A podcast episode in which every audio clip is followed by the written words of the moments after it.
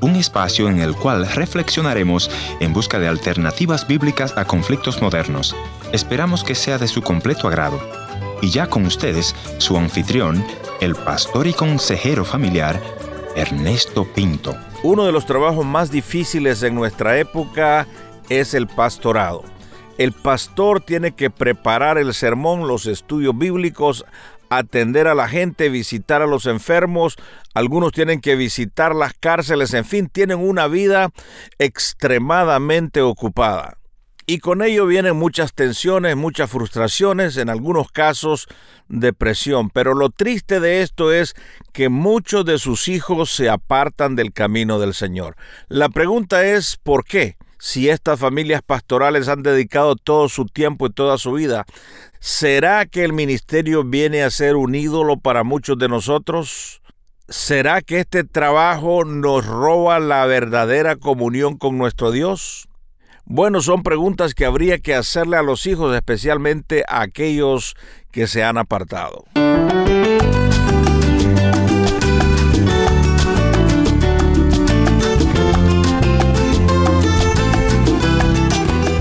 Historias que cambian el corazón. Bienvenido al encuentro de hoy. Yo soy tu amigo Ernesto Pinto. Muy agradecido con Dios por la oportunidad que me da de llegar hasta tu casa a través de esta radioemisora. Y me gustaría escuchar lo que tú piensas de este trabajo que se está haciendo en esta radioemisora y también en nuestro programa Encuentro. ¿Qué tal si nos escribe una notita? Vaya ahí al www.encuentro.ca y ahí va a encontrar todos mis pormenores para que pueda escribirme o enviarme un correo de voz. En el encuentro de hoy voy a conversar con Eliseo, un amigo que creció en la casa pastoral, y él nos va a contar por qué muchos de estos hijos se apartan. Bienvenido Eliseo, cuéntanos un poquitito acerca de ti al comenzar. Bueno, yo soy de familia de pastores. Mi primer juguete a la edad de dos, tres años fue la Biblia, mm. Mis padres siempre estuvieron involucrados en lo que hace al servicio, pero como dice aquel refrán, el hecho de que uno haya nacido en un aeropuerto no quiere decir de que uno ya es avión. Eso fue un poquito lo que a mí me pasó, ¿verdad? Porque más o menos cuando yo iba teniendo conciencia, yo me hice ciertas preguntas como, ¿por qué estoy haciendo lo que hago? ¿Por qué voy a la iglesia? ¿Por qué? Y recuerdo que una, en una ocasión le pregunté a mi mamá, ¿por qué yo tendría que amarle a Jesús? Yo sé que Él me amó a mí, murió por mí en la cruz. Eso, era como niño. Es como, ¿Cuántos años tenía? 12 años. 12 años. 12 años. Cuando le decía a tu mamá, ¿por qué yo tengo ¿Por que...? ¿Por qué? Empecé a cuestionar. Empecé a cuestionar, a preguntarme, ¿verdad? Este, yo no quiero hacer las cosas simple y sencillamente por una imposición o por algo que se viene practicando. Por inercia. En mi familia. Yo quiero hacer las cosas más bien pensadas. Bueno, yo soy el segundo eh, una hermana mayor de 5 o 6 años y somos dos solamente en la familia, ¿verdad? Una de las cosas que he escuchado es que los hijos de los pastores se extravían, se apartan del camino del Señor. ¿Ese fue tu caso? Ahora, yo no diría que me aparté en el sentido que fui a las drogas o fui a algo así muy, muy grosso. Me aparté con un corazón apático. Como yo creo que hoy muchos hijos de pastores están y se, vuelven apáticos. Se vuelven apáticos. ¿Y por qué en tu caso te volviste apático? En mi caso quizás me he vuelto apático porque me hice una serie de preguntas eh, no contestadas. Probablemente yo necesitaba un apoyo, eh, un mayor apoyo en ese sentido. ¿Y quién me hubiera dado ese mayor apoyo? Quizás mis padres, ¿verdad? Eh, a las preguntas existenciales que yo tenía lo que ya comentaba de que por qué estoy haciendo lo que hago y cosas como esas. Tal es así que ya a la edad de 12 años yo me he apartado de Dios básicamente en el corazón, con ese corazón apático que te acabo de comentar, ¿verdad? Iba a la iglesia, me quedaba afuera, escuchando música no cristiana, ¿verdad? Y obviamente mis padres eh, preocupados por esta situación. ¿Cuál era la relación que tenías con tus padres? Tenía buena relación, pero probablemente eh, yo veía algunas incongruencias. Por ejemplo. Vivir o predicar algo en la iglesia que uno no lo ve en la familia, por ejemplo, podría ser una. En este caso, quizás mi papá predicaba en la iglesia, pero yo notaba peleas, por ejemplo, en casa. ¿verdad? Peleas entre mamá y papá. ¿Verbales o físicas? Verbales. Entonces es como que la lectura que tiene un hijo de pastor, espera, algo, algo está pasando. Algo no está bien. Algo no está bien acá.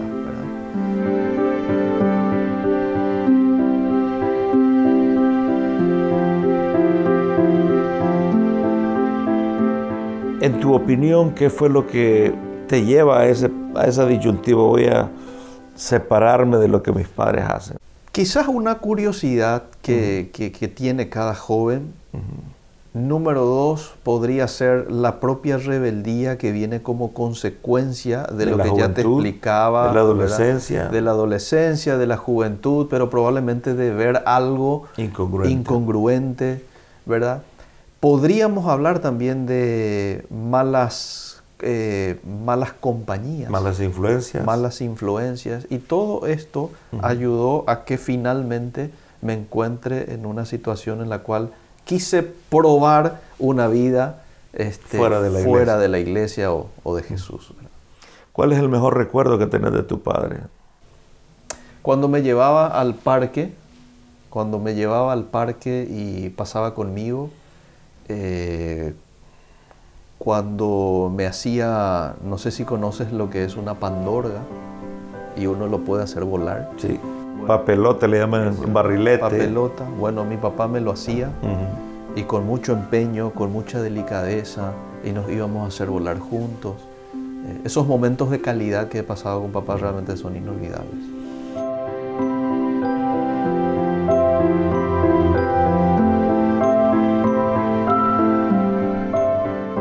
Yo seguí esa, esa, vida de rebeldía más o menos de entre los 12 años este, hasta los 17 años. Recuerdo que a los 17 años, eh, y lo voy a mencionar, un cantante visitó nuestro país, Luis Santiago, lo menciono por ahí si lo ve en algún momento, Luis Santiago en Paraguay. Eh, y yo recuerdo que le dije a mi papá, yo quiero ir a ese concierto.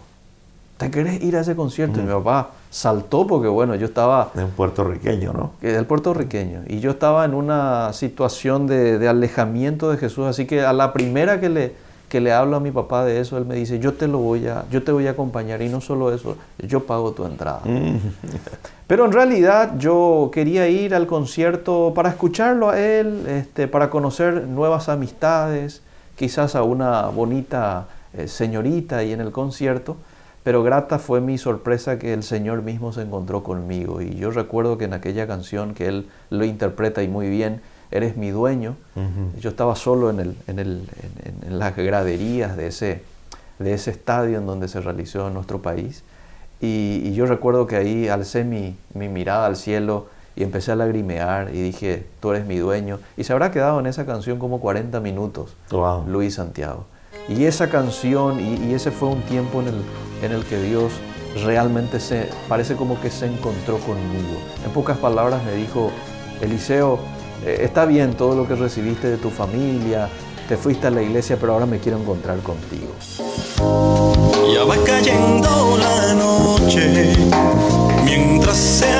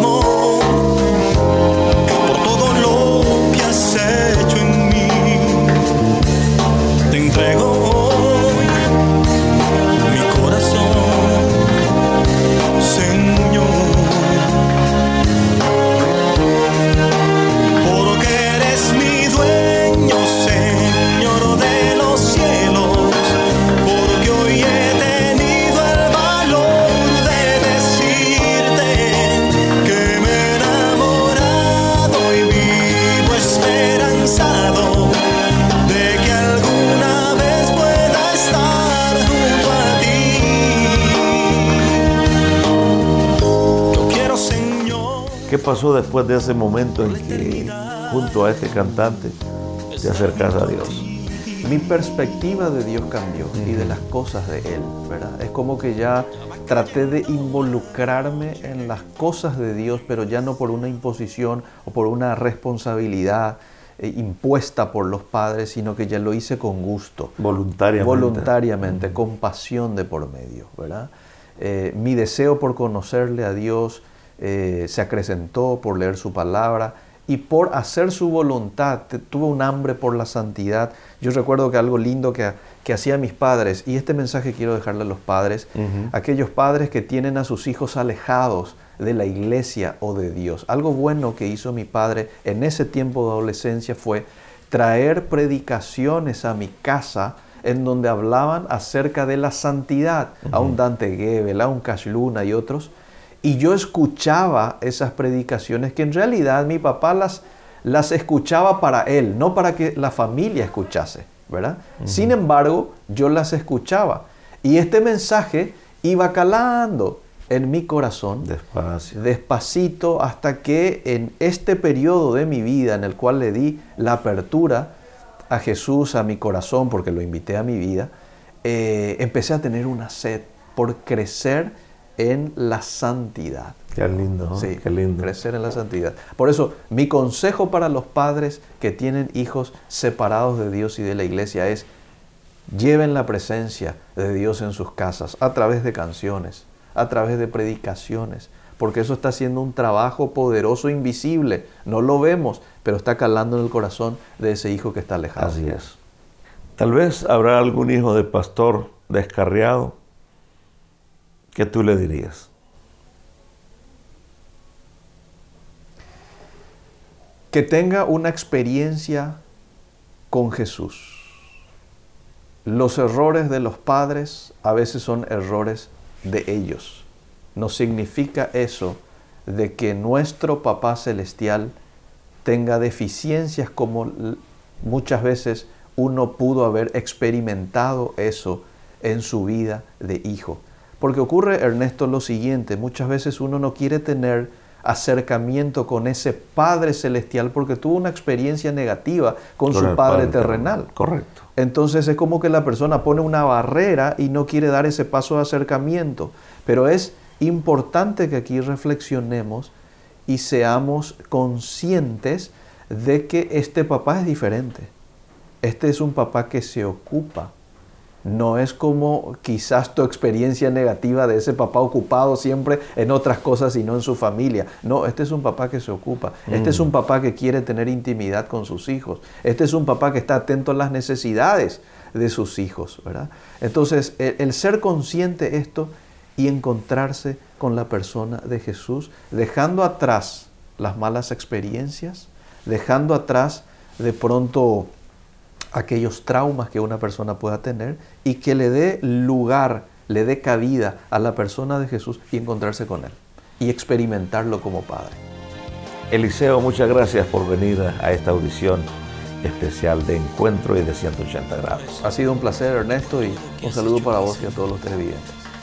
Eres mi dueño, Señor de los cielos, porque hoy he tenido el valor de decirte que me he enamorado y vivo esperanzado de que alguna vez pueda estar junto a ti.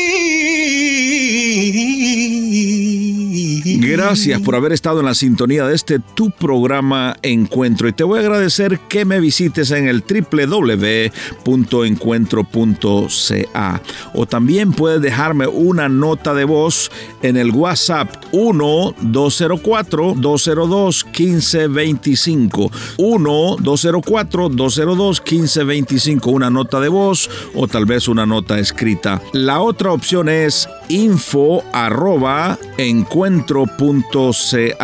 Gracias por sintonizarnos a través de esta radioemisora.